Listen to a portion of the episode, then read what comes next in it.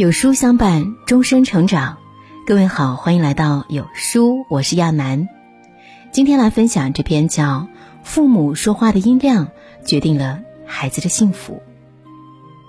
演员孙俪曾经说过这样一段话：录音师都会表扬我，嗓门变大了，有穿透力了，进步这么大，是妈妈的应该都懂，还不是这七年练出来的。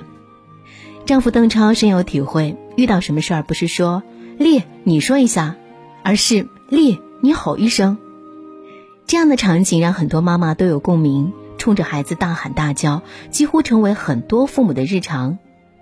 世界上没有完美的父母，大声吼孩子也是无奈之举，但这并不是可以把吼叫这种行为长期合理化的理由。毕竟，大嗓门对孩子的影响真的很大，音量越大。亲子关系越差。南京有小学曾经开了一场特殊的家长会，让每个孩子都在黑板上写下一句最想对爸妈说的话。有个孩子写道：“爸爸，请你不要对我大叫。”大声说话常常刺伤了孩子的心。曾经看过一个话题：“你为什么不想回家？”有人回答：“我已经二十五岁了。”我妈跟我的沟通方式还是吼，声音还特别大，比如起晚了、水洒了、碗摔碎了，鸡毛蒜皮的小事儿都会被她拿来吼。每次听到我妈的大嗓门，又害怕又想躲。现在工作了，就特别不愿意回家，宁愿一个人待着。从小到大都被父母大喊大叫的孩子，常常感受不到父母的温柔和爱。甚至充满不易被发现的紧张和焦虑。吼叫带来的负面影响不止如此，它也让你的教育效果大打折扣。音量越大，孩子可能越糟糕。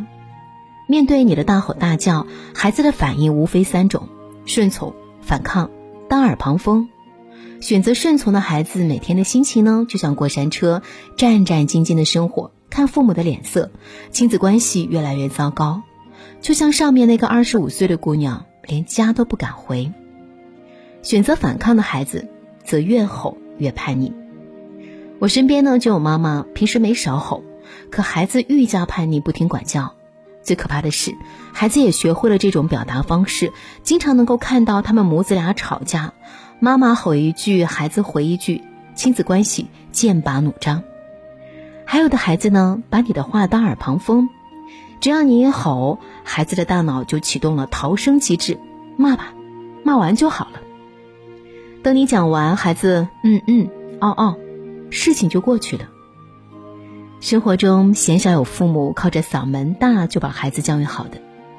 美国心理学家曾经做过这样的实验，实验者将妈妈们的大吼大叫以超过八十五分贝的音量，让十名七到十一岁的儿童听。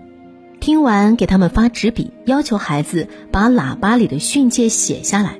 结果，写下来的正确答案只有百分之十三点三。研究表明，声音越大，孩子注意力越是无法集中。想要教育孩子，靠的不是音量，低声教育孩子更有效。斯蒂芬·科维在《高效能家庭的七个习惯》中写道。我们习惯于对家人大喊大叫、指责而不去理解、命令而不去沟通，我们都忽视了最关键的一点：有效沟通。有效沟通应该是温柔又不失力量的。正如有句俗话：“好话不在多说，有理不在声高。”为人父母大可不必选择用声音去制服孩子，不如呢把声音放低。心理学家研究发现，处理同一件事情，不同的声调会收到不同的效果。大人批评孩子用低声调，孩子更容易接受。所以呢，有一种教育方式叫做低声教育。所谓低声教育呢，就是处理孩子问题的时候降低声调，语气平和，尽量理智。这种方式呢，会让孩子更加集中精力听你说话。更重要的是，在压低声音的同时，也是你克制愤怒、缓冲情绪的过程。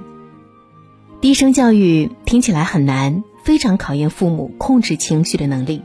他要求大人在教育批评孩子之前，不要急于表态，先深呼吸，再来和孩子讲道理。几年前，国外一位爸爸教育女儿的视频被疯狂转发。视频里的女儿发脾气，又哭又闹。